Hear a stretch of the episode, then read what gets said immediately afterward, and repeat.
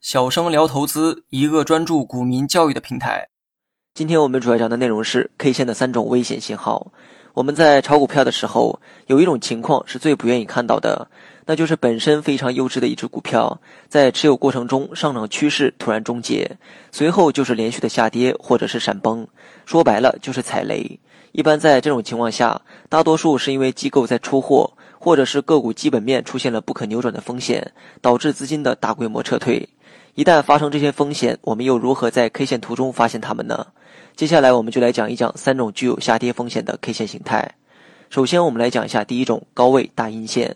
股价在上升过程中的某一日突然大幅高开，但是并没有收阳线或者直接封住涨停板，而是高开低走，当日的开盘价为当日的最高价，直到收盘为止走出了一根很长的阴线，甚至是出现了天地板。同时伴随着巨大的成交量，这个时候大多数是主力开始诱多派发，即便次日收出阳线，也应该减仓操作。大家也可以点击节目下方的查看原文来观看图片案例。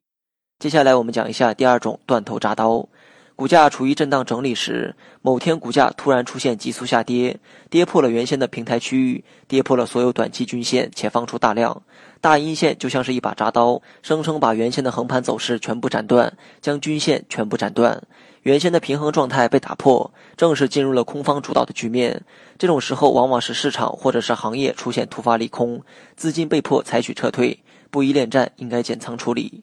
那么第三种是六十分钟 K 线连续阴线。当股价形成头部的时候，在六十分钟 K 线图上会出现连续的阴线，有时多达九根阴线之多。在日 K 线上出现九根阴线的机会很少见。由于股价开始滑落，六十分钟 K 线图上的五、十、二十周期均线都会出现向下的空头排列。这种形态的出现必然是庄家大量出货的区间，此时应该果断的采取减仓的操作。好了，本期节目就到这里，详细内容你也可以在节目下方查看文字稿件。